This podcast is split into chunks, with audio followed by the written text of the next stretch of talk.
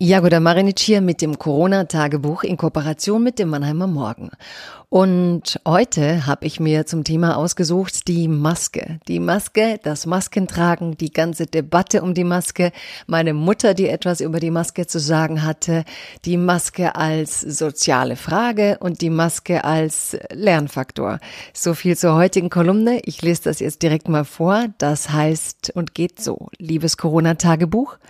Liebe Leserinnen und Leser, liebe Zuhörerinnen und Zuhörer, Maske auf heißt es bald beim Einkaufen und in den öffentlichen Verkehrsmitteln.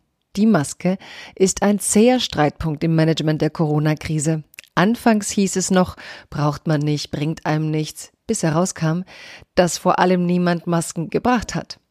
Das sind die Momente, in denen man als Bürgerin skeptisch wird. Weshalb sind die Verantwortlichen nicht transparent von Beginn an und gestehen, Masken zu tragen würde bei der Eindämmung helfen, wir haben jedoch keine.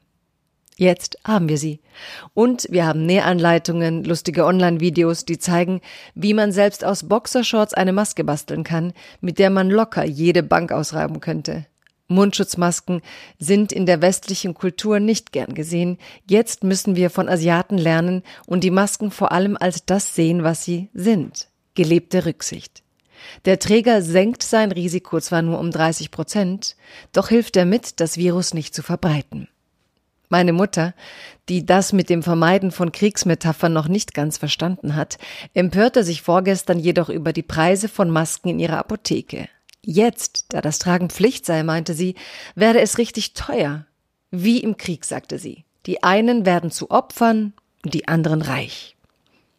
Ich dachte zurück an die erste Zeit, wo ich über die Maßnahmen in asiatischen Ländern las.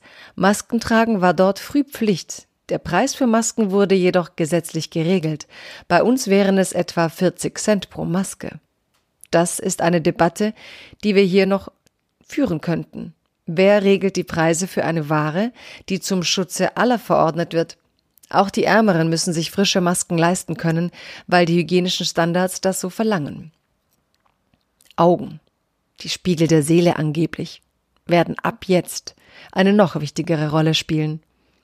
Ich erinnere mich an einen Test im Psychologiekurs in der Schule. Der Lehrer präsentierte ein gezeichnetes Augenpaar und fügte immer anderen Mundpartien hinzu. Zunächst dachten alle, in den Augen sieht man den Charakter. Doch schnell merkten wir, wie sich die Augen je nach unterer Gesichtshälfte veränderten. Vertrauen und Menschenkenntnis wird sich wandeln jetzt. Bleiben Sie gesund.